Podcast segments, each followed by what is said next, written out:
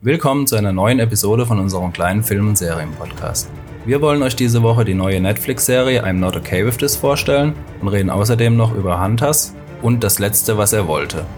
Das sind natürlich nicht alle Themen, also dranbleiben lohnt sich. Viel Spaß mit der Folge. Ich habe mich auf jeden Fall mega gefreut letzte Woche. Es gab einmal die Ankündigung, dass äh, Sex Education weitergeht. Also es wird eine dritte Staffel geben. Das hat Netflix über Instagram geäußert. Und worüber ich mich auch ultra gefreut habe, ist, dass dieser Martin, ach, ich weiß nicht, ob ich es richtig ausspreche, Martin McDonagh oder Donnell. Äh, ist der Regisseur von Brücke sehen und sterben und von Three Billboards Outside Ebbing, Missouri, war der letzte Film von ihm. Der macht einen neuen Film, der fängt im September an zu produzieren. Und zwar auch mit Colin Farrell und Brandon Gleeson, also die zwei Kerle von Brücke sehen und sterben. Die machen einen neuen Film zu dritt. Worum es geht, äh, Weiß man noch gar nichts, oder? Die produzieren auch mit oder sind nur als Schauspieler? die dabei? sind als Schauspieler dabei. Doch zwei Sätze wurden geschrieben zu, äh, zur Synopsis und zwar zwei Freunde auf einer einsamen Insel. Einer von beiden möchte die Freundschaft beenden, was blöde Auswirkungen hat für beide. Weil sie die einzigen Leute auf der Insel sind. Ich habe keine Ahnung. Ich habe keine Ahnung. Auf jeden Fall, ich meine von Martin McDonagh, wie auch immer. Also ich kenne keinen Film von denen, vor allem jetzt halt äh, weder Brücke sehen noch und sterben noch äh, Free Billboards, wo ich mir denke, uh, waren beides herausragende Filme. Mhm. Und wenn die zwei wieder dabei sind, dann könnte das bestimmt was Lustiges werden. Aber Ja, vor allem was für eine Prämisse so, ne? Stell dir mal vor, du bist mit deinem Partner im Urlaub, trennst dich dort und auf dem Rückweg stürzt sie auf eine einsame Insel ab. Aber ich, ich kann mich nicht mehr daran erinnern, weil das ist ewig lange her. Aber bei Brücke sehen und sterben, sterb, stirbt nicht einer von beiden oder sterben nicht beide? ja, der, am Ende klatscht einer von den beiden auf jeden Fall noch von diesem Turm oder was runter, oder? Ist doch Ja. irgendwas. Boah, gute Frage, wir hatten ja nochmal geendet. Ich weiß es auch nicht mehr genau. Ich dachte eigentlich, Colin Farrell stirbt. Ja, ich meine, der ist der, wo am. Ende irgendwie auf dem Boden zermatscht liegt, so.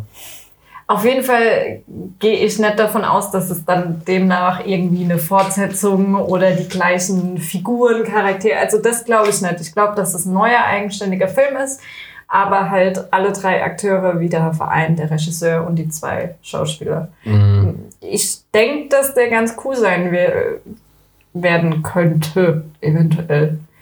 Hört Startet- auf jeden Auf jeden Fall. Fall, dass man mal reinschauen kann, ja. Im, September, äh, im, Im Sommer startet die Produktion. Äh, ich glaube, 20 Millionen haben sie. Was, ja, Äh, nicht Ist viel. für die Art Film, aber denke ich äußerst ausreichend. Das sind ja meistens eher so. Brücke sehen und sterben waren 15 Millionen Mhm. Dollar, die sie damals hatten. Äh, Ebbing, Missouri waren, glaube ich, auch so um die 15. Ja, der war auch nicht teuer. Aber der war, der war extrem gut. Ja, darüber habe ich mich gefreut. Geschmackssache. Also ich muss sagen, also Brügge habe ich auch verdammt gefeiert. Missouri fand ich, also es ist halt wieder genau dieser Stil, von daher ähm, generell kann es einem gefallen oder halt auch nett. Aber ich fand ihn tatsächlich einen Ticken zu langatmig. Also das ist diese, Echt? diese langsame Erzählweise und diese Weirdness Mhm. ist ja charakteristisch dafür. Aber mir war, also da fand ich Brügge mal einiges besser auf jeden Fall.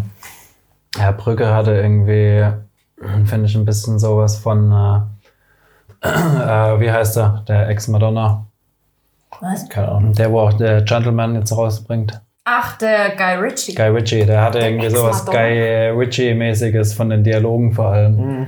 Das fand ich eigentlich bei Brücke Sehen und Sterben am besten. Also einfach diese äh, verwinkelten äh, Dialoge und äh, Ja. so, ja. Ja, das hattest du ja bei Three Billboards auch. Also was ich bei Three Billboards halt extrem geil fand, war, war dieser Hauptaugenmerk halt auf die Charaktere. Ich meine, sie, Ja, immer. sie war halt ultra gut. Die Mhm. Frances, Frances McDormack oder sowas heißt die. Ähm, und dann diesen einen Nebenschauspieler, der schon in drei Milliarden verschiedenen Filmen irgendeinen Nebenschauspieler gespielt hat äh, oder war. dessen Namen ich immer wieder vergesse. Der den Sheriff gespielt hat, oder was? Äh, nee, nicht, nicht, der, nicht der Sheriff, Der sondern der Deputy. Hilfs-Sheriff. Ja, ja, ja, mein ich. Genau. Ich weiß aber nicht, wie der heißt. Keine Ahnung. Aber der hat auch den Oscar ja dafür. Ja, der hat der besten Nebendarsteller gewonnen gehabt, oder? Ja, ist ja, auch so ein klassischer Nebendarsteller. Ja. Ja. Spannendes Thema bei mir die Woche war die Friends Reunion.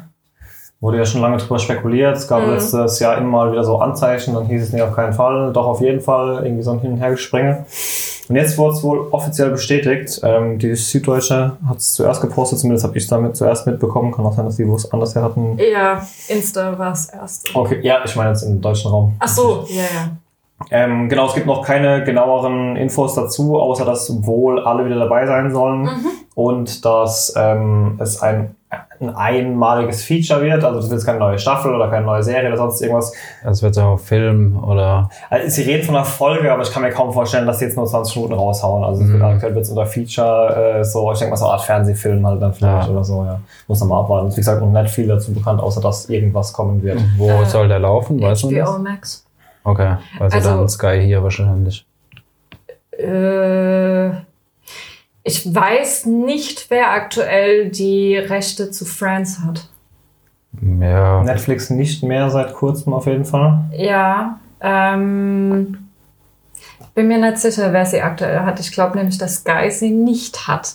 Sky hatte sie meiner Meinung nach nämlich auch noch nie, weil Friends lief ja hierzulande erst auf Pro7. Dann lief es eine Zeit lang, glaube ich, auf Comedy Central. Und dann auf Vox, wobei die wahrscheinlich auch. Ja, aber bei HBO hat ja Sky meistens die.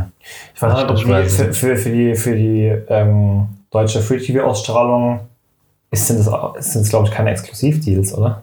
Ich hab, oh, ich hab Ich meine, die kaufen halt immer Bundles, dass sie halt bestimmte Staffeln Ja. ausstrahlen dürfen und die sind dann erstmal bei den Nicht-Demand-Anbietern, ich weiß nicht, ob, ne, die werden auch ohne Zeitbegrenzung Mhm. sein, aber das sind auf jeden Fall. Keine Ahnung, auf jeden Fall, ich warte schon lange drauf, weil ich habe ja ähm, den halben Cast zumindest, nee, mehr als den halben Cast habe ich auf Instagram. Und äh, da gab es ja vor ein paar Wochen mega den Hype, weil ja Jennifer Aniston endlich zu Instagram kam. Und du hast, das war ultra der Hype. Das war einer der ähm, krassesten oder am meist geliktesten Posts überhaupt, als die da so ein Foto von sich, das erste Foto, was sie gepostet hat. Und ähm, sowohl die Jennifer Aniston als auch die Phoebe, ich weiß nicht, wie die Schauspielerin heißt, und die äh, Monika, wie heißt die Schauspielerin? Ich habe keine Ahnung. Cour- Courtney. Ah, Courtney Cox, Ja, genau. genau. Ähm, posten in den letzten Wochen und Monaten immer mal wieder Fotos äh, von sich mit, äh, dass die sich treffen, zusammen essen, zusammen irgendwas machen. Hm. Ähm, und da gab es ja schon mega die Spekulation die ganze Zeit. Und da habe ich es zum allerersten Mal erfahren. Da haben sie ein Bild gepostet von, also so ein Cast-Bild, und zwar alle. Und dann haben sie so drunter geschrieben, It's happening, Friends Reunion und keine Ahnung was. Ja, dann mal gespannt. Ja, also ich freue mich drauf. Ja, apropos Instagram, Liv Schreiber hat ja auch noch einen Post gemacht, dass vielleicht doch nicht vorbei ist mit Ray Donovan. Ray Donovan. Ja, genau. Äh, Es klang so relativ fix. Also nur, dass es nicht vielleicht vorbei ist. Ich habe irgendwas groß interpretiert in Richtung von, wir können jetzt noch, noch nicht sagen, wie und wann, aber das steht relativ fest. Also es hieß ja, irgendwie, eure also- Gebete wurden erhört und irgendwie wird es weitergehen, aber wie wissen wir noch nicht so ganz. Ne? Ja, also weiß man nicht, ob da jetzt irgendwas fix in Planung ist. Ich habe es seitdem auch nichts mehr gehört, aber es scheint auf jeden Fall nicht abgeschrieben zu sein. Also Ja, finde ich eine übergeile Sache, wie gesagt, es war eine meiner Lieblingsserien. Ab Ja, bis zu letzten Jahre, die vor vor allem ja noch viel zu unbekannt sind hier, äh, ungerechtfertigterweise. Und ähm, da muss einfach ein ordentlicher Abschluss noch Ja, ich meine auch, wenn es jetzt keine komplette Staffel gibt, sondern Nee, mir reicht äh, Abschlussfilm genau. einfach die Story, weil die sind weit mit der Story, wir haben ja im letzten Podcast ein bisschen drüber geredet. Die sind ja wirklich weit vorangeschritten und mittlerweile ist es, glaube ich, auch ein guter Punkt, es enden zu lassen. Mich jetzt auch nicht gestört, wenn es nach der Staffel jetzt geendet hätte, aber dann halt mit einem sauberen Abschluss, Und wenn die jetzt noch irgendwie so ein, ja, noch so ein eineinhalb Stunden Abschlusswerk bringen oder so, bin ich da definitiv nicht undankbar für. Ja, solange sie es nicht so machen wie bei Sense8.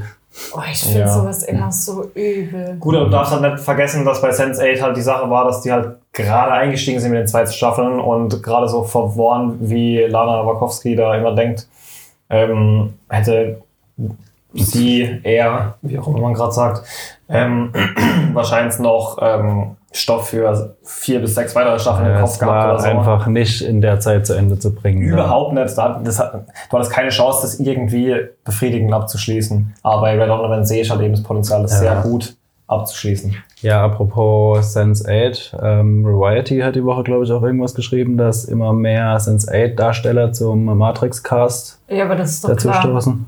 Die äh, Waschkowski oder Waschowski? Schowski. Waschowskis sind so, ah, ich finde es so extrem bei denen, dass die diese Schauspieler-Wiederverwertung haben die voll drin. Der halbe Sense8-Cast ist ja auch in diesem mega schlechten Sci-Fi drin. Wie heißt der?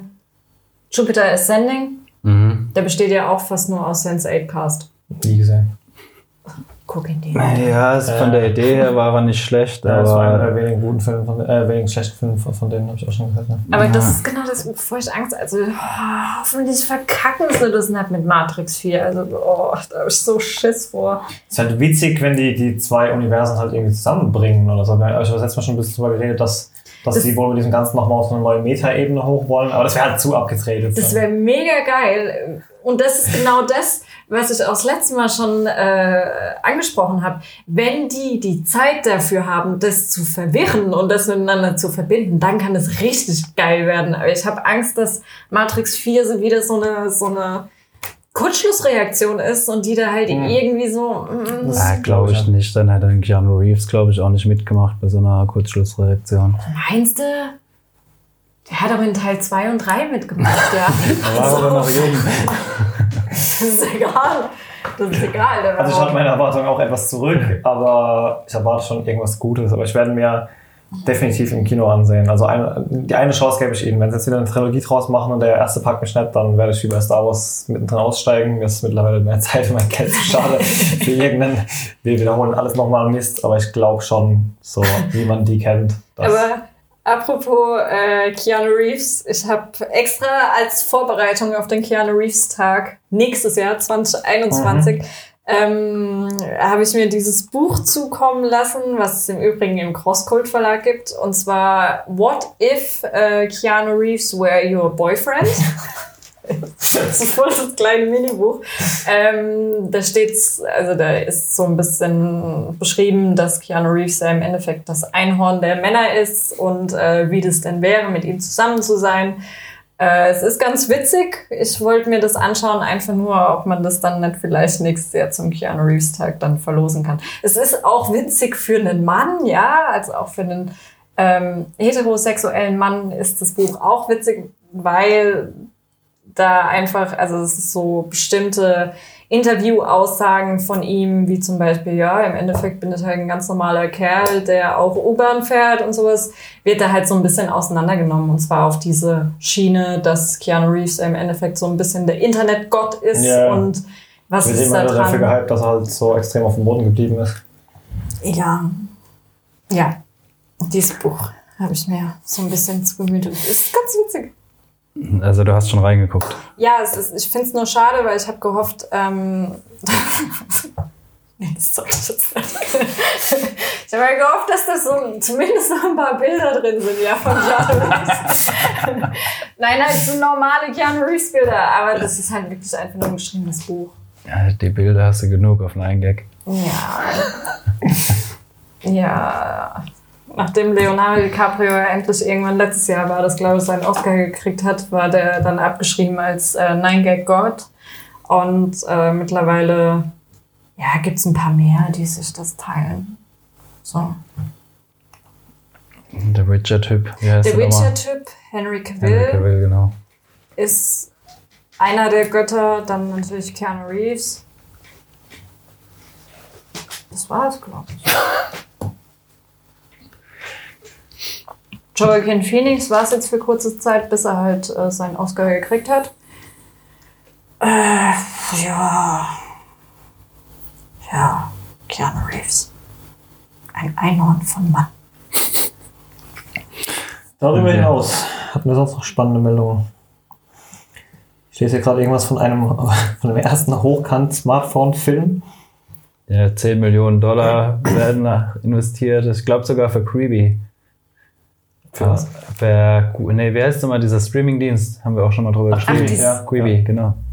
Ja, das ist ja dieses, dieser Smartphone. Ja, genau. Ich glaube, das soll sogar von äh, ähm, äh, für Quibi sein. Es ist von dem, der auch ähm, äh, Wanted gemacht hat, zum Beispiel. Mhm.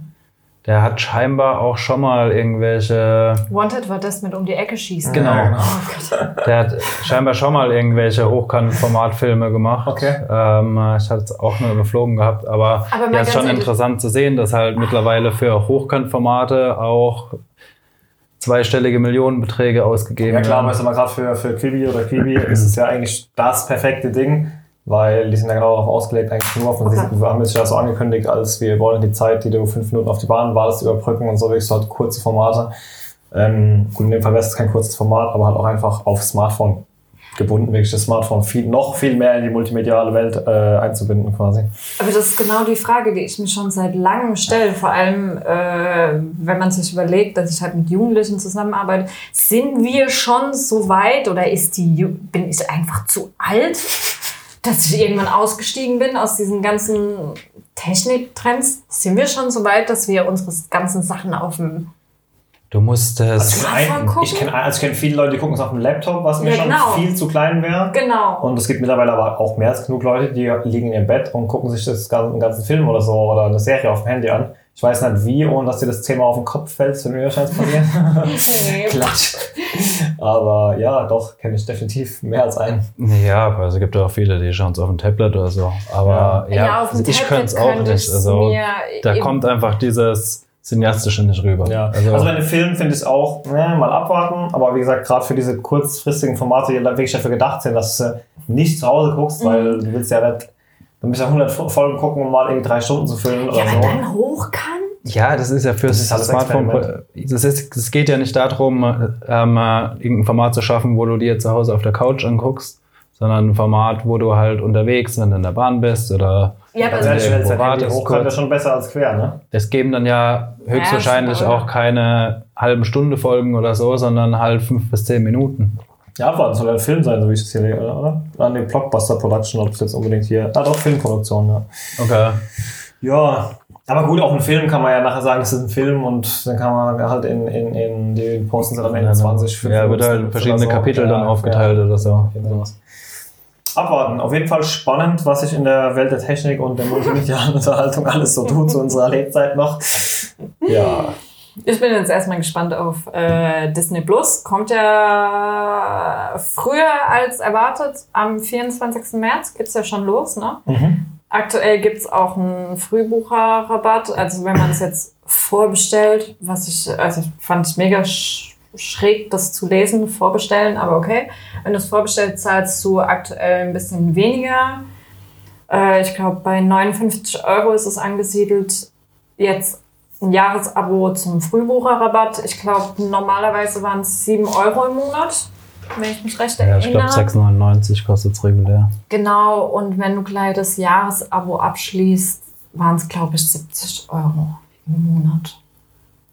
Im Monat? ja. Äh, im Jahr, im Jahr, nicht im Monat, im Jahr. Genau, also umgerechnet ist es, äh, sind es dann mit Frühbucherrabatt aktuell, soviel ich weiß, 6 Euro im Monat. Und du kannst Ja. wie, bei, wie bei Netflix mit drei Personen sharen. Das Echt? heißt, ja, das heißt, wenn ihr euch einen Account teilt, kommt ihr aktuell, wenn ihr es vorbestellt, jetzt für 1,50 Euro an Disney Plus fürs nächste Jahr. Hahaha, wo sind die Streaming-Parasiten? Hier. Genau, wenn euch da die News interessiert, schaut einfach mal bei uns auf der Seite vorbei. Da kam oder kommt die Tage auch noch ein Artikel dazu. Und genau. Ja. Ja, nichtsdestotrotz, wir haben auch noch ein paar Sachen geguckt. Hä? Wir haben auch noch ein paar Sachen geguckt. Genau. Nicht nur Infos zu kommenden Sachen, sondern auch zu vergangenen Sachen sind nämlich dabei. Und zwar haben wir uns beschäftigt diese Woche mit Oh, ich habe mich, muss ich zugeben, mit ultra vielen Sachen beschäftigt. Ich habe mich beschäftigt mit äh, Love is Blind, Outlander, äh, I'm Not Okay With This, Hunters und äh, das letzte, was er wollte, im Original The Last Thing He Wanted. Äh, der Outlander habe ich mich jetzt jahrelang gesträubt. Warum auch immer, ich dachte halt immer, das ist so ein bisschen The Fifty Shades of Grey für so Kräuterhexen in der Menopause, keine Ahnung, ja, also habe ich mir immer gedacht, so, äh, ja, okay, bin ich jetzt bei Folge 3. Mal, mal schauen. Macht Outlander? Ja, ich, das ist schon, also schon arg, arg kitschig, aber es wird halt so mega gehypt, dass ich mir dachte, okay, guck es dir mal an. Dann eine Netflix-Produktion, die stark so ein bisschen an äh, das ganze Bachelor-Genre erinnert, und zwar Love is Blind.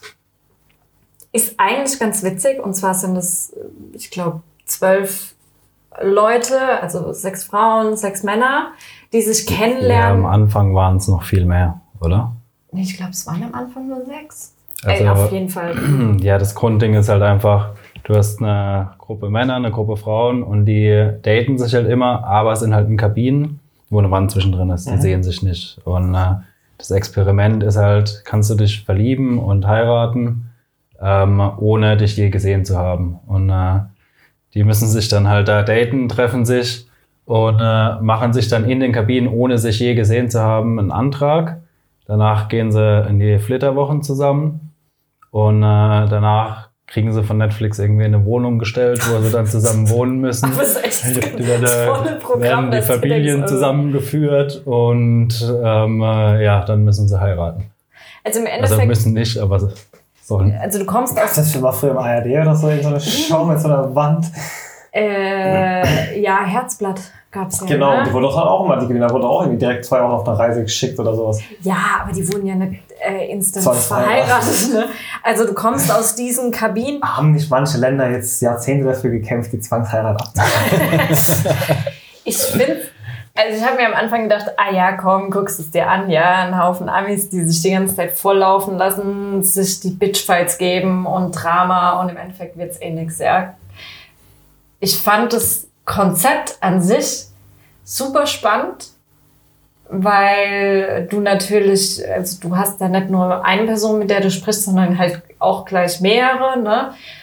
Und du bist da komplett frei von irgendwelchen Faktoren, die dich anderweitig beeinflussen könnten als der Charakter. Du siehst die Person, du siehst der nicht in die Augen, du verliebst dich nicht in eine Haarfarbe, in eine Hautfarbe oder in, in die Größe einer Person, sondern du verliebst dich nur in das, worüber ihr sprecht. Und dadurch, dass es so ein anonymes Setting ist, die sich nicht sehen, die im Endeffekt da auf einer Couch rumlungern und mit der Wand labern, sind es halt auch ähm, Gespräche, die ganz andere Themen hervorrufen, Mhm. als wenn du jetzt jemanden in der Kneipe triffst und hast dein zweites, drittes und viertes Date. Ja, da sprichst du jetzt nicht unbedingt über irgendwelche Kindheitstraumata, aber dadurch, dass es so anonym ist, sprichst du halt darüber. Und ähm, ja, es gibt so ein paar Dinge, darüber wird dann halt nicht gesprochen und das sind dann halt die Dramen, die dann halt im Nachhinein während ihrem Flitterwochenaufenthalt da in Mexiko und dann noch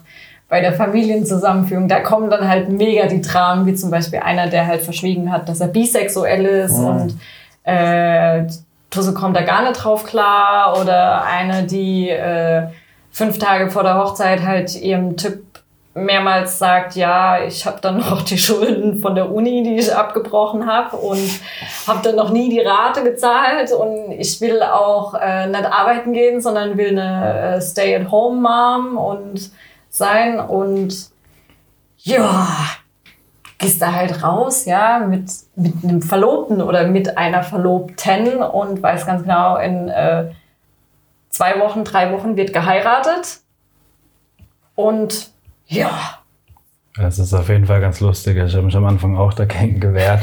Wollte es eigentlich nicht gucken, dann die ersten zwei, drei Folgen mitgeguckt, dann konnte ich auch nicht mehr aufhören. Also es ist auf jeden Fall sehr unterhaltsam. Man wird süchtig nach dem Bullshit. Ja, Ja. also vor allem, äh, es ist auch noch nicht zu Ende. Äh, ist jetzt, glaube ich, jetzt am Donnerstag kommen die letzten Folgen. Also Mhm. das war irgendwie als dreiwöchiges Event, äh, wo dann alle drei Wochen fünf Folgen kommen, glaube ich. Okay. Drei sind es, glaube ich. Oder drei. Ja, alle drei Wochen. Oder erst kamen fünf, dann drei und jetzt kommen, glaube ich, nochmal drei Die, Folgen. die dürfen das aber trotzdem ab je- ab jedem Zeitpunkt abbrechen, wenn sie sagen, geht gar nicht. Oder? Ja, ja, klar. Also die dürfen das abbrechen, aber sie sind halt verlobt. Also so krass zwangsverheiratet ist es dann doch nicht. Aber du, ja, also du gehst da rein so als Zuschauer und denkst dir, ey, never, ne? Aber dann verloben sich doch mehr, als du erwartet hast. Und dann denkst du dir so, ah, okay, aber da kommt noch ein Drama. Und da merkst du schon, dass das sind schon Produzenten dahinter, die äh, dafür sorgen, dass dann noch Mm. Drama kommt, ja, oder es auf eine bestimmte Art und Weise so geschnitten wird, dass äh, es Drama gibt. Ja, das wollen die Leute wohl sehen. Ja, ja. Kommen wir zu was bisschen äh, anspruchsvolleren. ähm, äh, wie hat es nochmal geheißen? Der Netflix-Film? The last thing he wanted. Ja, genau. Das letzte, was er wollte. Mit Anne Hathaway und Ben Affleck. Genau, und, äh, Auch von The Ben Green. Affleck, oder? Nee, nee. und The Green Goblin, wie heißt er? Der Breitmaulfrosch. Der Breitmaulfrosch, ja, der Green Goblin. Oh, keine Ahnung. Will, Ja, Willem Willem Dafoe, Dafoe, ja. genau.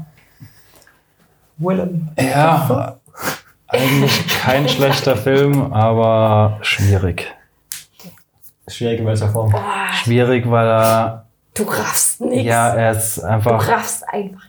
er ist einfach sehr verworren. Du kannst die, ah, die Intentionen von den Charakteren oder bes- besonders von ihr, kannst du teilweise sowas von nicht nachvollziehen. Das Das ist ist irgendwie, so gewollt mystisch gemacht dadurch. Nee, Einfach nee, nur so nee, nicht mystisch. oder? Also sie ist ähm, eine Reporterin und äh, ihr Vater, den, äh, mit dem sie scheinbar nur sporadisch Kontakt hat, Mhm. der ähm, äh, steht dann auf einmal da, die treffen sich in der Bar und er meint halt, oder er hat einen Herzinfarkt oder irgendwas. Und er meint dann halt, er hat einen riesen Deal und äh, sie muss das für ihn machen jetzt. Und dann äh, wird die der halt irgendwo nach Südamerika geschickt und äh, stellt auf einmal fest, dass sie halt äh, eine Waffenlieferung ausliefern muss. Okay. Und das Interessante ist, dass sie halt auch diesen, diese Art von Journalismus betreibt. Also sie geht da in Zentralamerika, Südamerika, reist sie im Endeffekt rum und ähm, das sind halt Unruhen und äh, Massenmorde und keine Ahnung was. Und sie vermutet halt, dass die USA was damit zu tun hat oder die CIA speziell jetzt. Und ähm, auf einmal findet sie sich da wieder als äh, Tochter von genau so einem Warlord, der im Endeffekt dafür Sorge trägt, dass halt diese Waffen da runterkommen. Und dann geht der Deal halt so mehr oder weniger schief, weil sie halt, also ihr Vater sagt zu ihr, du gehst dahin, steigst in dieses Flugzeug, gibst es dort ab und kriegst Schecks im Wert Ja, von Reisechecks im Wert von einer Million genau. sie kriegen. und im Endeffekt kriegt sie Kokain. Und in dem Moment steigt sie halt nicht wieder zurück ins Flugzeug ein, obwohl sie mehrmals gesagt gekriegt hat, egal was passiert, steig wieder in dieses Flugzeug, komm zurück, sonst bist du auf dich allein gestellt und ist alles scheiße, ja. Ja. Also sie steht dann quasi mit dem Beutel voll Koks zwischen den Rebellen und sagt, nee, ich will aber die Schecks. okay. Genau. Und ähm, dann ist es so mega das Wirrwarr. Auf einmal steht dann auch noch dieser Typ, den sie in den USA, der irgendwas mit der CIA zu tun hat oder mit irgendeinem Präsidentschaftskandidaten, der steht dann auch auf einmal vor der äh, Hotelzimmertür. Dann haben die noch äh, miteinander Sex und dann sagt er, ey, ich bring dich morgen nach Hause. Und dann kommt noch der Typ von Startup, der schwarze Haitianer, spielt Mhm. auch noch mit.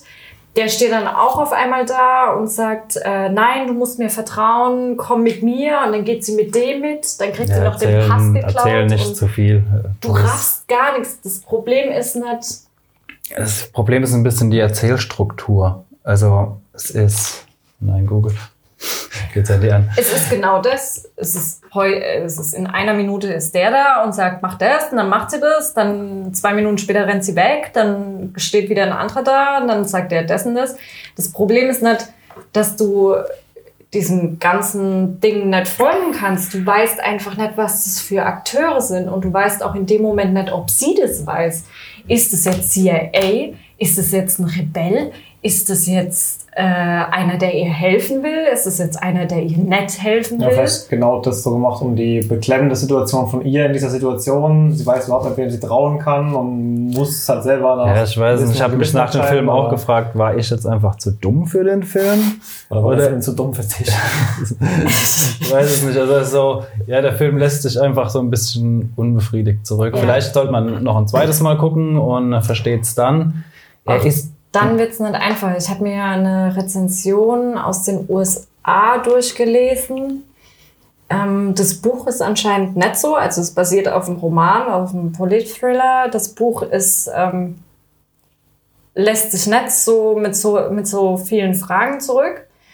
Ähm, und der hatte auch geschrieben, und das ist auch genau das, was mich an dem Film gestört hat. Du kommst dir vor, als wär's du kommst dir als Zuschauer dumm vor am Ende vom Ja. Film, weil du das Gefühl hast, Hast du irgendwas verpasst oder Du nicht hast- mitbekommen oder nicht kapiert oder. Ja, eben, es gibt ein paar so Dinge, wo du wirklich da stehst und denkst so, okay, was habe ich jetzt verpasst? Hm, Das, ja, also ist kein schlechter Film, aber es ist ja, schwierig. Ich denke, dass das Buch um einiges besser ist und ich denke, dass der Film genau das macht, was viele Leute halt bei einer äh, Verfilmung so extrem beschissen finden. Das fand ich vor allem bei den Harry Potter Filmen so extrem beschissen, dass einfach dadurch, dass du halt nicht die Zeit hast, musst du halt viel vom Buch oder vom Roman weglassen. Und ich denke, dass genau das das Problem bei diesem Film ist, dass es viele Sachen gibt, die im Buch wahrscheinlich drin sind, die dort näher beleuchtet werden, wie zum Beispiel, warum sie da jetzt nicht einfach mit dem Kokain in dieses fucking Flugzeug steigt.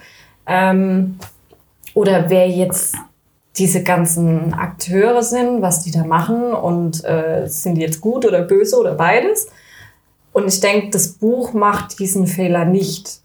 Ja, ja der. Film braucht halt auch erstmal sehr lang. Also bis die erstmal mit dieser Waffenlieferung nach Lateinamerika, wo auch immer das war, hinfliegt, dauert halt auch schon eine Dreiviertelstunde oder so. hm. Also am Anfang, also die erste halbe Stunde vom Film ging es mir auch die ganze Zeit. Ich habe einfach nicht gerafft, wo, will- wo will der Film hin, was will der Film mir sagen.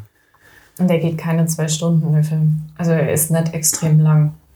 Und die einzigen Antworten, die du kriegst, kriegst du halt in den letzten fünf Minuten, als, Aber die waren auch nicht so gut dann. nee, als dieser Haitianer in einem Büro hockt und mit seinem Vorgesetzten Oder was es auch immer ist. oder halt mit seinem Redakteur, weißt, weißt ja auch nicht. Also du denkst auch kurz, "Äh, was macht denn der da, ne? Mhm. ähm, als der kurz über, über diese Journalistin spricht, aber das.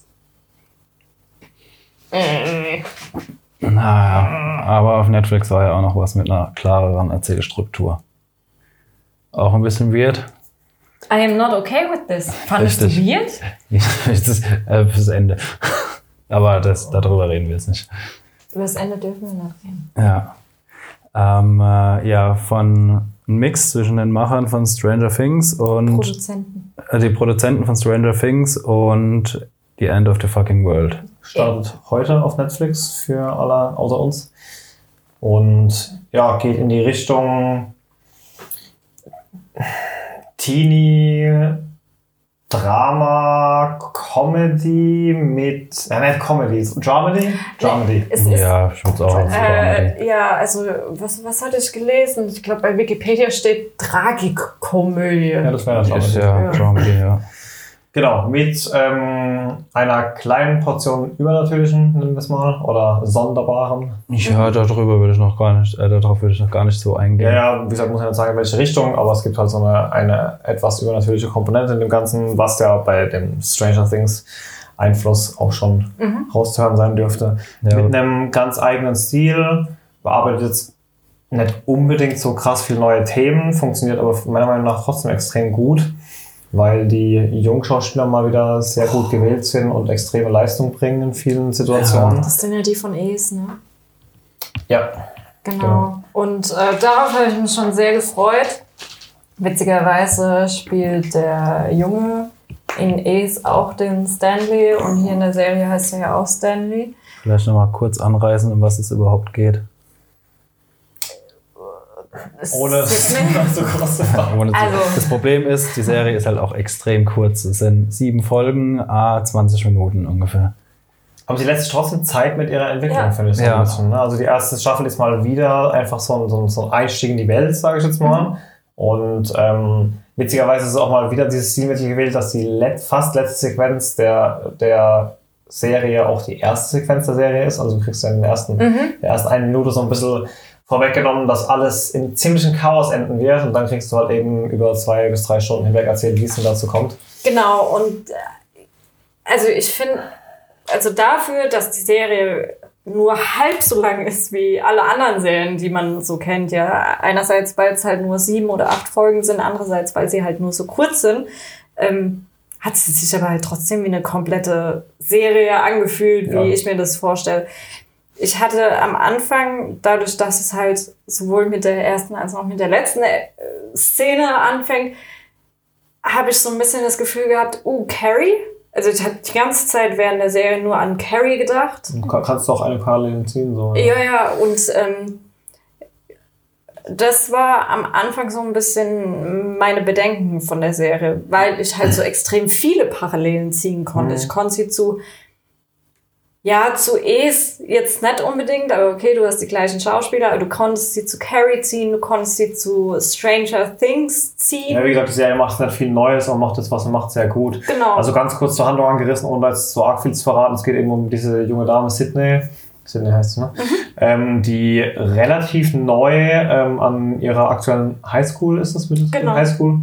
Highschool ist und dort eigentlich auch nur wirklich eine Freundin hat, die eigentlich in ihren eigenen Augen auch viel zu cool für sie ist, aber dadurch, dass sie, Dina, ne? dadurch, dass sie relativ zeitgleich an die neue Schule neu kam und äh, die beste Freundin auch ein, auf, ein aufgeschlossener Charakter ist, ähm, befreunden die beiden sich eben sehr schnell. Und während äh, Dina eben eher so eine offene Person ist, die dann auch relativ schnell mit einem von, oder mit dem Anführer sogar von dem Footballteam da, oder mit einem vom Footballteam auf jeden Fall zusammen ist, ähm, ist Sidney halt eher so ein introvertierter Charakter, der sich selber als großen Außenseiter sieht und entsprechend auch dann im Verlauf der Serie Anschluss an einen anderen Außenseiter aus ihrer Straße findet. Und da halt so ein bisschen, es ist auch wieder so ein bisschen so eine Coming-of-Age-Story. Genau, das halt auch nicht vergessen, dass die ja auch noch ihre eigenen persönlichen Dramen hat, die Genau. sie da mit reinbringt.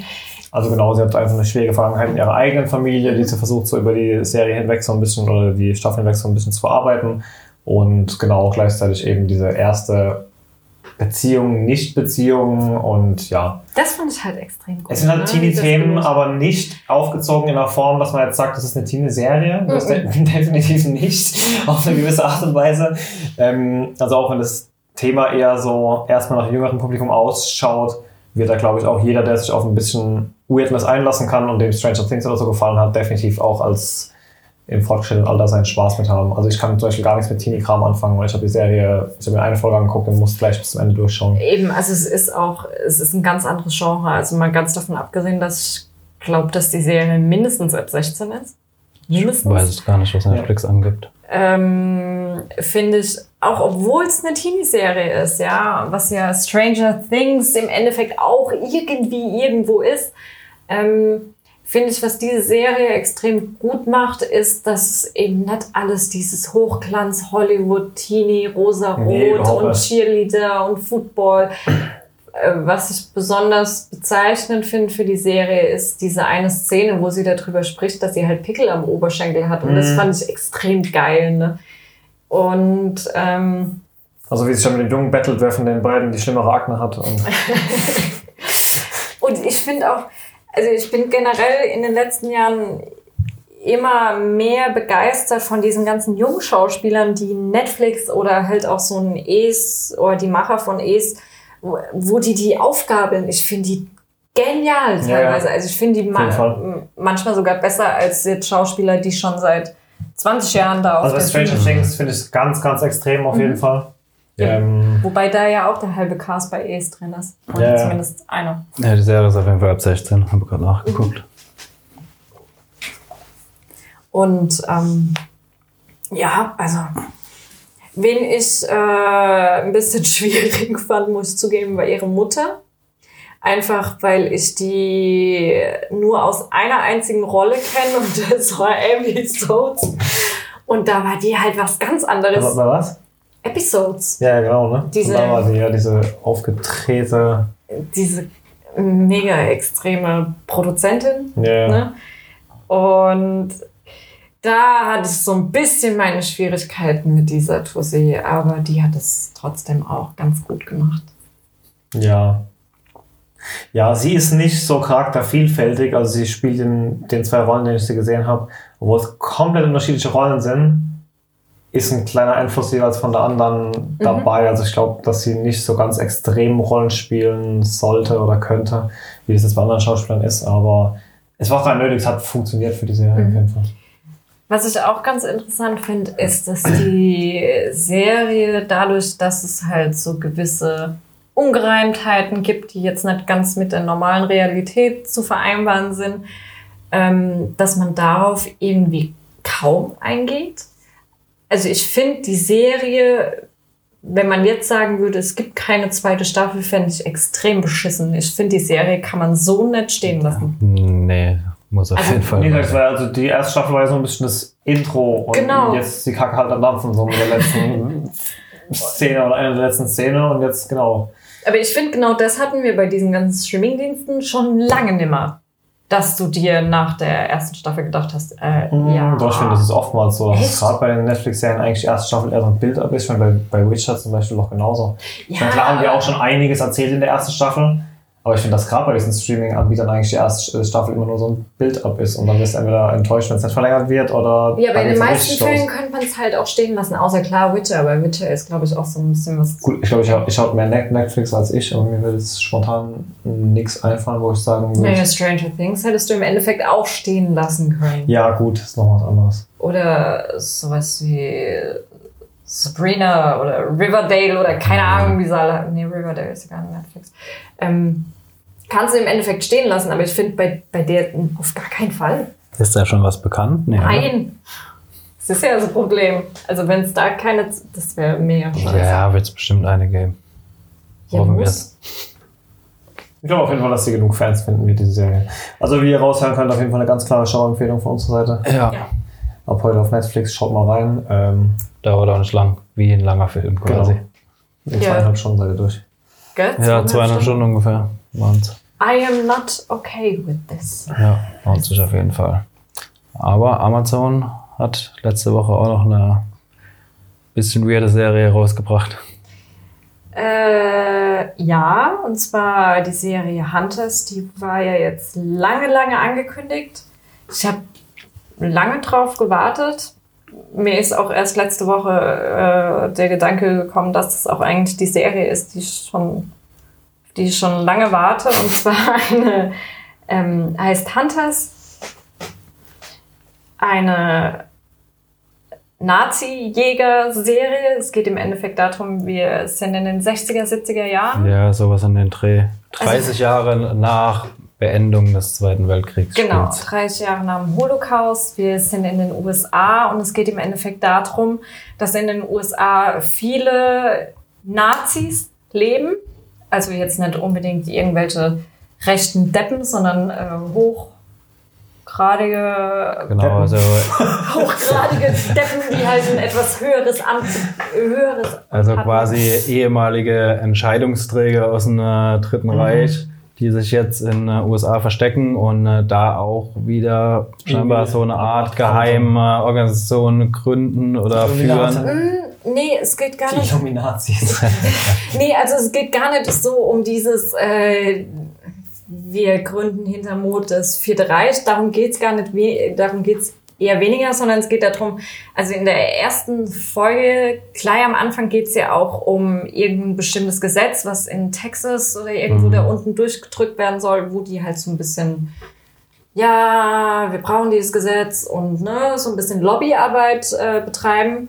Und als Gegenspieler oder als Hauptprotagonist haben wir so einen 19-Jährigen, äh, der bei seiner Oma lebt, also jüdische Familie. Die Oma hat diesen Holocaust eben überlebt, kam dann wie viele andere Juden damals in die USA. Der lebt in Brooklyn und der kriegt mit, wie seine Oma nachts erschossen wurde. in sein eigenes Haus. Also Genau. der lebt bei seiner Oma und nachts hört er was, geht runter und sieht dann nur einen Typ mit Mantel und Hut, der seine Oma erschießt Okay. quasi. Also, er kriegt so live mit sozusagen. Genau. Genau. Äh, er wird von diesem Typen nett gesehen, weil der dann gleich abhaut. Und er will natürlich rausfinden, wer das war, weil die haben, glaube ich, einen Satz miteinander gewechselt. Ja, genau. Und, äh, Irgendwas mit, äh, damit kommst du nicht durch oder Irgendwas, ne? Also, was wo vermuten lässt, dass die Oma weiß, wer es ist, quasi. Okay. genau, dass es irgendwas Persönliches war. Und äh, die Polizei ist halt auch nicht sehr hilfreich. Die ist halt komplett überlastet, überfordert und ja, dann lernt er auf der Beerdigung ähm, quasi einen alten Freund von der Oma kennen. El Pacino. Al Pacino, genau. Und äh, der sagt halt gleich, wenn du irgendwas brauchst, ähm, komm zu mir. Sieh es nicht als Almosen, deine Oma, äh, also ich bin deine Oma was schuldig und so weiter. Und äh, dann geht er irgendwann auch zu dem, spielen die Schach. Also er ist halt auch irgendwie so ein, äh, ja, so ein Autistengenie. Also nicht Autist, aber er sieht halt Sachen, die andere nicht sehen. Mhm. Na, So ein bisschen Sherlock-mäßig so. ja, genau. Und dann geht er halt aus dem Raum raus und dann äh, sieht er halt so ein Rätsel, so ein Drehrätsel, löst es halt, klack, klack, klack. Und dann geht so eine Geheimtür auf. Und äh, dahinter findet er dann halt quasi ein Bild von denjenigen, der seine Oma ermordet hat. Okay. Und äh, dann äh, kommt dann langsam raus, dass der, der irgendwie so eine Organisation hat und die, die alle beschattet haben. Viel mehr will ich da jetzt auch noch gar nicht verraten. Ja, man, also, ja, das ist ja alles noch erste Folge. Man kann schon darüber sprechen, dass, dass dieser El Pacino im Endeffekt so, also, also, dass die Juden, die halt jetzt dort in den USA leben, die sind ja in äh, Brooklyn, New York, dass die ähm, natürlich das auch mitgekriegt haben, dass viele hochrangige Nazi-Generäle damals auch in die USA geflüchtet sind und ähm, dass die halt so mehr oder weniger Jagd auf die machen. Ja, die ne? haben halt eine Gruppe gebildet und äh, versuchen halt die Nazis ausfindig zu machen und machen Jagd auf die. Also deshalb auch Hunters. Und die, die Gruppe ist halt ist schon ein bisschen weird, ne? Wir haben diese Nonne, Ted Mosby. wir haben Ted Mosby, der äh, ein Schauspieler ist, Ja. ne? Dann haben wir einen Asiaten, der so ein bisschen Ninja-mäßig ist. Dann haben wir, ähm, Einmal Klischees. Dann haben wir Ist- ist- so eine Foxy Brown ne, mit Ja. Afro. Und ähm, dann haben wir so ein altes jüdisches Ehepaar, die da voll die Technik-Cracks sind. Und Eine Krankenschwester. nee, das ist eine Nonne. War das eine Nonne? Hat die nicht so ein äh, Kreu Krankenschwesterkreuz? Ja, eine Nonne. Okay. Und El Pacino halt so als Chef, ne? Und er kriegt halt auch mit, dass seine Oma das halt alles wusste, die alle kannte. Und ähm, ja, es geht halt so ein bisschen auch darum, ja, auch so ein bisschen Gerechtigkeit und auch Vergeltung zu bekommen dafür, dass halt El Pacino hat ja auch den Holocaust demnach hautnah miterlebt, war auch da in Buchenwald im KZ, ist ja nur 30 Jahre her. Also er kennt quasi die Großmutter aus Buchenwald. Genau, und ähm, ja, es springt so immer, also in, den ersten, in der ersten Folge wird es auch schon relativ klar, es springt so zwischen, okay, was ist Gerechtigkeit, weil sie auch kurz darüber sprechen, ja mal ganz ehrlich, wenn wir die jetzt an die Polizei ausliefern, was passiert denn? Was ist in den letzten 30 Jahren passiert mit den ganzen Nazis, ja? Von äh, 100 werden vielleicht zwei, wenn du Glück hast, überhaupt verurteilt mit... Äh, keine Ahnung, ein Klapser auf die Hand, ja, für das, was sie getan haben, für das, dass die halt Millionen und Abermillionen von Menschen umgebracht haben und ja, es, das sind so halt die moralischen Fragen, obwohl das wirklich eine weirde Serie ist, die so ein Ja, bisschen. also du hast, du hast auch immer wieder so kranke Einspiel, also was heißt krank, so total überdrehte Einspieler, beziehungsweise auch die Eröffnungsszene von der Serie sagt es auch gleich. Was, also, was muss ich mir für einen Stil vorstellen? Ist schon so ein bisschen trashig? Oder? nee, nee, nicht trashig, das ist, boah, ich finde es halt schon, also es ist so eine Ja. Mischung aus Tarantino, ja, Sin City und Tarantino, Sin City und Watchmen. Okay. Also wenn du die drei miteinander verwurstelst und diese Story da reinmixst, dann kriegst du Hunters. Und was du halt bei Hunters wirklich hast, du hast viele Schauspieler, die du kennst und die du in der Rolle richtig gut findest. Ich finde auch den Jungen, ich weiß nicht, woher ich den noch kenne, den 19-Jährigen, aber den finde ich auch extrem gut. Ja, macht auch. Ist genau deine Serie, definitiv. Also, mir gefällt er bestimmt. Also, wie gesagt, es ist schon teilweise weird. Also, die Öffnungsszene von der Serie ist, die sind, äh, das ist eine Grillparty, ähm, alle so typisch Ami-mäßig, alle fröhlich. Und dann äh, alles kommt, grell alles, und ja. Neon und, und äh, dann äh, kommt blau. auf einmal noch einer dazu mit seiner Frau und die Frau bleibt auf einmal voll angewurzelt stehen, zeigt auf den Hausherr quasi und sagt, das ist der Metzger und kann sich nicht mehr bewegen und fängt an zu schreien. Okay. Und äh, der versucht dann erst runterzuspielen, irgendwann mal eine Scheiße, holt unter, der, äh, unter dem Grill eine Knarre raus, erschießt alle, seine Kinder, seine Frau. Seine Nachbarn. Okay. Äh, also so, so fängt die Serie schon an. Also es ist ja sehr weird. Sehr Mit- überzeichnet halt. Ja, auch, sehr ne? überzeichnet. Und äh, ja, also quasi schon ein ernstes Thema, aber das Ganze halt so Also es kommt krass noch ein so. Ja. Es kommt noch ein Handlungsstrang mit rein, der ist relativ äh, wichtig von dieser FBI-Agentin, der interessanterweise eine schwarze, lesbische FBI-Agentin, wohlgemerkt, wir sind in den 60er, 70er Jahren, ne? Und ähm, die sieht man auch auf dem Hauptplakat. Und dadurch, dass sie auch eine der ersten weiblichen FBI-Agenten ist, ist sie bei ihrem Chef jetzt nicht so der Lieblingsmitarbeiter. Und die kriegt im Endeffekt äh, einen, Mord oder einen Tod zugewiesen in Miami. Die kommt auch aus Brooklyn. Ne? Der sagt zu ihr, geh mal nach Miami. Da ist so eine alte Dame in ihrer Dusche gestorben. Und äh, sie findet dann auch gleich am Anfang raus, dass da, dass diese Dame auch irgendwie was mit Nazis zu tun hat, weil man findet von ihr ein Bild. Da, quasi eine SS-Ärztin ist quasi. Also Okay. man findet von ihr ein Bild, wo sie neben Hitler steht und im Hintergrund halt Zyklon B Zeug. also dieses Gas, was man Ja, da in diese. Und sie ist halt in der Dusche verkast worden. Und ähm, dann haben wir halt diese FBI-Agentin, die da auch wissen will, warum gibt's hier Nazis, warum werden die Nazis jetzt hier vergast und was ist da los? Und diese Hauptstränge haben wir. Wir haben diese Hunters, wir haben die Nazis, wo du nicht ganz weißt, was genau wollen die eigentlich. Und wir haben diese FBI-Tussi. Aber es ist, ich finde es super geil. Die, klar, die Charaktere sind total überdreht und überzeichnet. Auch dieser Ted Mosby, ja, der da mit seinen Koteletten und Schlaghosen. Schafft der es, dass man ihn irgendwie, irgendwie Ja. aus der Rolle rausbekommt? Ja. Ja. Okay, also wirklich Ja. komplett andere. Also du guckst den an und ich kann mir dem in dem Moment nicht als Ted Mosby vorstellen, Okay. sondern nur als dieser. Ja, weil das ist einer von genau diesen Schauspielern, die ich wie Kevin James jetzt eher in die Richtung eingeordnet habe. Das ist halt für immer Ted Mosby so. Gar nicht. Nee, der macht das gut auf jeden Fall. Und du hast, du hast halt nur extrem krasse Charaktere, also die ich so nur aus ja, Comics kenne. Hm. Oder halt von einem Tarantino oder von, Ja, okay, jetzt verstehe ich auch die, die Parallelen, die du da ziehst. also auch diese Foxy Brown Tussi, die ist halt so. Heißt die nicht sogar Foxy? Nee, Roxy. Roxy. Okay. Aber ja, man macht das halt mit Absicht und das, das passt halt so Mhm. gut. Ich finde es. Ja, Ich also auf jeden Fall ich sehenswert.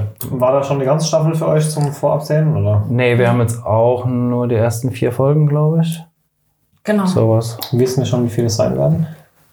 Es sind zehn. glaub Ich glaube zehn, bin mir aber auch nicht sicher. Und ist jetzt auch schon seit letzter Woche auf Amazon. Die ist draußen, Seit ja. Freitag, ja. Seit dem 20.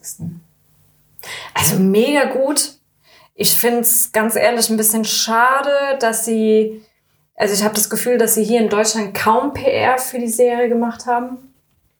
Wenn, dann Ja, ist wenig. Halt, wenn du auf Amazon drauf gehst, hast du gleich einen fetten Banner. Ja, genau, auf also, Amazon Wenn du halt auf beim Video bist. Und aber ich finde sie mega gut. Und man darf halt auch nicht vergessen, dass da halt auch so jemand wie Al Pacino mitspielt, ja. Und das merkst du halt auch. Ja, ist auf jeden Fall sehenswert. Und Ted Mosby. Ich glaube, das ist das erste Mal, dass du überhaupt was machst seit How I Met Your Mother, oder? Hm, Ich weiß es gar nicht. Also mir Mensch. ist er nie aufgefallen, aber Ich meine, ich habe ihn noch mal irgendwo gesehen, aber ich würde jetzt nicht zusammenkriegen, wo das war. Ich finde es super. Also wer da, wer das mag, wer diesen Stil mag, weil es ist wirklich ein extrem eigener Stil. Also wer jetzt von Anfang an sagt, "Uah, ich mag kein Tarantino, ich mag die Watchmen nicht und ich mag Sin City überhaupt nicht. Oder dieses, dieses Comichafte, übertrete, der wird damit keinen Spaß haben. Obwohl halt die Story an sich eigentlich ganz interessant ist. Ne? Gut. ja, aber du musst schon eine Affinität für dieses Überdrehte haben, sonst schaltest du dann nach einer halben Stunde spätestens aus. Ich glaube, da sind wir bei unseren Hörern aber ziemlich an der richtigen Adresse. Also ich fand's super. Ist auf jeden Fall was ganz anderes als das, was Netflix heute veröffentlicht. Okay. Ja, und dann sind wir durch, oder? Ja, die Themen der Woche abgehandelt. Ja. Irgendwas, auf was ihr euch in nächster Zeit besonders freut. Ja. Echt? Alter Krabben. Oh ja, stimmt. Am Wochenende, gell? Ja. Oh ja. Wir haben keinen Screener bekommen. ne? Nein, leider nicht. Verdammt. Aber Am Wochenende, das heißt, ich habe jetzt nur noch drei, vier Tage Zeit, um die erste Staffel nochmal zu gucken. Jetzt Ja. wird eng. es Zum gab, Glück habe ich zwei Tage die Woche frei. es gab aber anscheinend Dom-Screener. Okay. Aber ich habe bislang auch nur bei IGN und nur bei den amerikanischen IGN. Also die? Also keine Gelesen. internationalen, also nicht für internationale Presse. also die Agentur, von der wir die Screener immer bekommen, die haben auf jeden Fall keine gekriegt. Ja, dann ist es vielleicht nur für englischsprachige Presse. Also, und ich habe auch nur bei IGN was drüber gelesen gehabt. Ansonsten bei niemandem. Ja, äh, kann sein, das haben sie bei ähm, äh, der letzten Staffel Stranger Things, glaube ich, ja auch so gemacht, dass nur an ausgewählte die Screener rausgegeben wu- wurden. Dann. Die hatten wir doch auch. Nee, Stranger Things hatten wir. dann war bei irgendwas anderem. Bei irgendwas war das schon mal so, dass wir sie nicht hatten. Ich weiß es auch nicht mehr. Es kommt nächste Woche eine neue Serie auf Sci-Fi. Spades. ja, ja. Ja, deutsche ja. Produktion, teildeutsche Produktion, irgend sowas. Also es ist eine deutsche Produktion, aber es sind auch äh, englische Akteure dabei, also sowohl Produzenten als auch ähm, Schauspieler. Spielt ja hauptsächlich in Berlin. Der Trailer hat einen eigentlich mehr verwirrt, dass er irgendwas verraten hat. Das ist irgendwas Richtung Mutationsviecher, keine Ja. Ahnung. Irgendwie Aliens, die irgendeine Droge haben, um Ge- den Menschen. Nee, es geht, ja, es geht um eine Droge. Wenn du die nimmst, dann So ein bisschen District 9, die Richtung vielleicht so ein bisschen. Also wir haben da ja noch so eine Mappe geschickt gekriegt, Ja, ähm, aber ich bin daraus auch nicht so wirklich schlau genau so. Ja, ja, also der Trailer hat auch nur mehr verwirrt, als das irgendwas geholfen hat. Läuft, gespannt. wie gesagt, auch nur auf Sci-Fi. Ist auch wahrscheinlich eine deutsche Sci-Fi-Produktion. Also ich weiß gar nicht, ob das von überhaupt außerhalb des deutschen Ja, da stand, war. ja, stand doch auch irgendwas, der Showrunner kommt hier aus Hockenheim oder irgendwas. Der wurde in Hockenheim geboren, Ja. der Showrunner. Interessanterweise. Ähm, Ja, schön. Also da kriegen jetzt dann wohl doch auch einige lokale Menschen hier die Chance, mal zu beweisen, was sie können oder halt auch nicht können.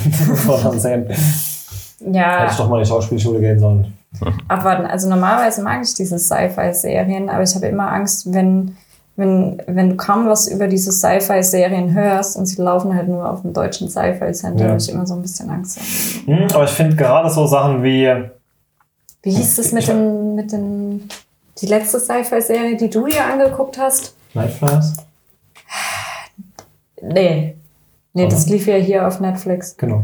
Ähm, da, wo es auch die Comics gab. Deadly Class. Ja. Genau, das war ja auch Sci-Fi. Ja, also das war eben nach Comic-Vorlage und ähm, das war auch eine total, eigene Serie, aber Mhm. sehr gut. Ja. Ich habe gerade nochmal die Folge geguckt, wo er eine sieben LSD-Pappen frisst und dann nach Vegas fährt.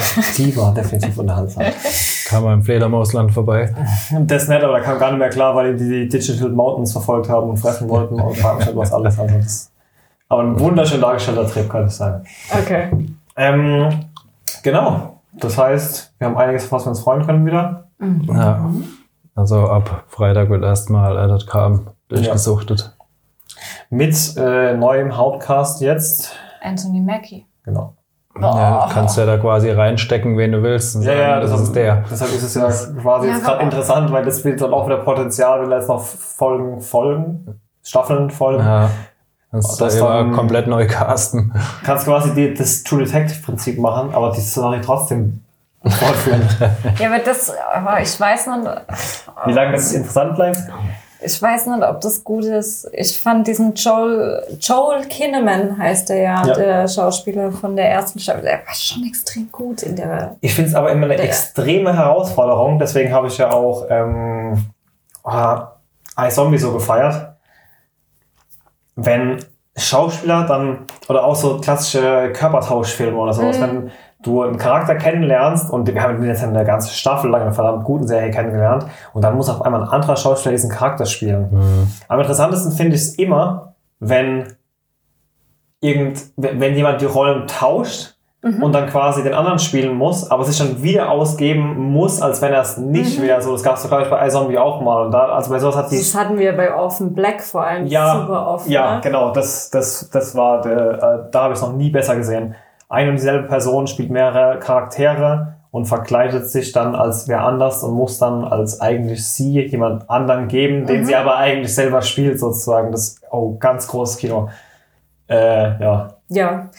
Von Offen Black, wenn wir gerade bei dem Thema sind, gibt es auch jetzt eine Fortsetzung in Form eines Podcast-Hörspiels.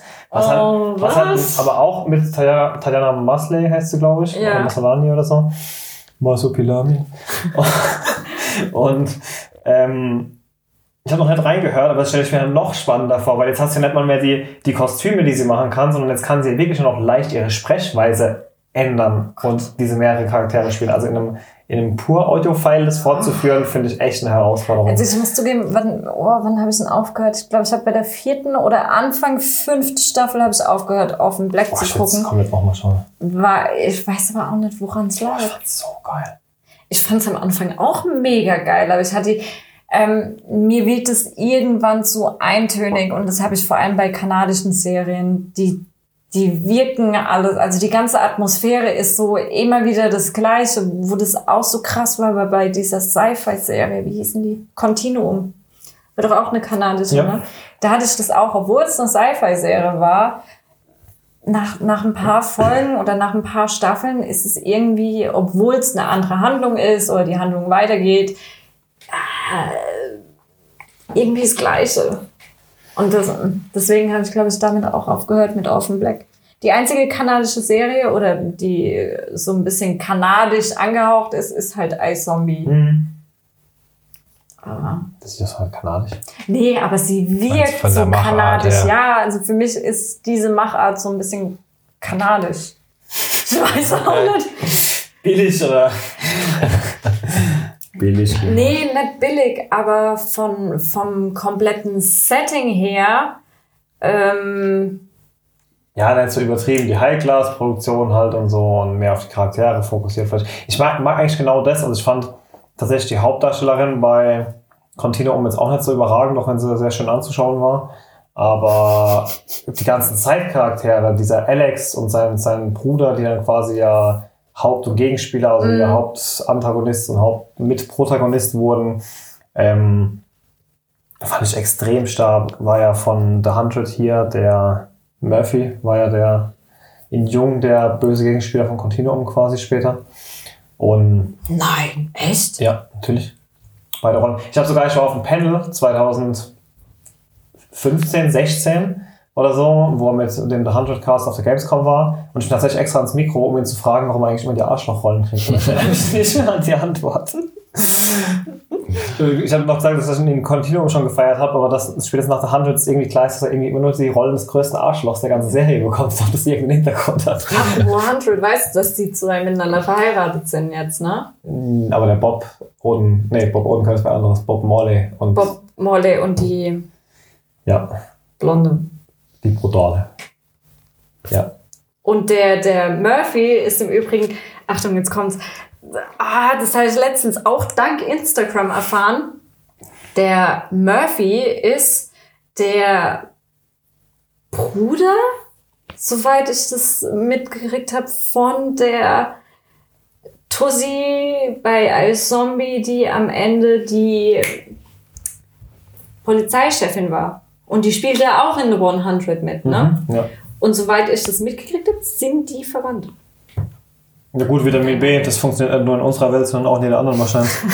Zum Beispiel Lila Higgy hat ja, also Cersei hatte die Rolle in Game of Thrones auch nur bekommen oder wurde dafür in Betracht gezogen, Weil sie so gut ist. weil ähm, der, der den Imp gespielt hat, Die Tyrion. genau, Tyrion, der wurde ja angefragt für die Rolle und er hat gemeint, klar, er macht es gern, aber äh, die waren davor schon mega gut befreundet seit? Jahren oder Jahrzehnten und hat gemeint, äh, nur wenn sie eben auch eine große Rolle bekommt, will er die Rolle an. Ja, die hätten eh keine bessere nehmen können. Mhm. Sehr, sehr. Nee, perfekt, auf jeden Ja, Fall. Ich, mag die Frau, ich mag die Frau auch total gerne. Das ist auch eine wirklich von den wenigen Schauspielerinnen, die ein richtiges Arschloch spielen kann, ohne dass sie als Schauspielerin Ja. nicht mag, weil die kann einfach. Seit die Sarah Connor in der Terminator, Terminator Serie gespielt hat, kann die Frau also alles machen. Okay. Ja, noch ein paar Random Facts zum Abschluss somit für euch. Wann geht Und- 100 eigentlich weiter? Es kommt jetzt nur noch eine Staffel. Letzte Ne? Staffel, ja. Nachdem bei der Ende der letzten stand End of Book One und du dir dachtest, geil, dann kommen jetzt noch 24 Staffeln oder so, kommt jetzt noch eine. Vielen Dank hierfür. Ich kann es nicht sagen. Läuft jetzt im Übrigen auf, musste ich so lachen die, äh, letzte Woche, ähm, irgendwo, irgendwo auf YouTube oder so Werbung gesehen. Äh, jetzt auf Join, die neueste äh, Auf was? Join, Join dieser von, komische ProSieben. deutsche ProSieben Streamingdienst, den keine Sau guckt, keine Ahnung. Jetzt auf Join die neueste Staffel The 100 und da waren so ein paar Ausschnitte aus der zweiten drei Staffel und der dritten Staffel, wo ich mir dachte, äh, okay, Join. Okay. Ja, damit das Wort zum Abschluss. Join braucht keiner, aber schaut mal bei den Netflix- Netflix-Serien rein, die wir empfohlen haben. Disney Plus, The Mandalorian, guckt Und es euch genau, sichert euch einen Ja, Rabatt das auf ja Disney noch ein Plus. bisschen. 28. März. an. 24. 24. März? Ja. Sorry. Genau, aber wenn ihr jetzt bucht, gibt es noch einen Frühbuchrabatt. Das nur als Info für euch. Und The könnt ihr Mandalorian. Genau, macht's gut, bis zum nächsten Mal. Ciao. Tschüss. Hoffe, euch hat die Folge gefallen. Wenn ja, dann lasst uns doch eine positive Bewertung da oder empfehlt uns weiter. Und natürlich abonnieren nicht vergessen. Ciao, bis zum nächsten Mal.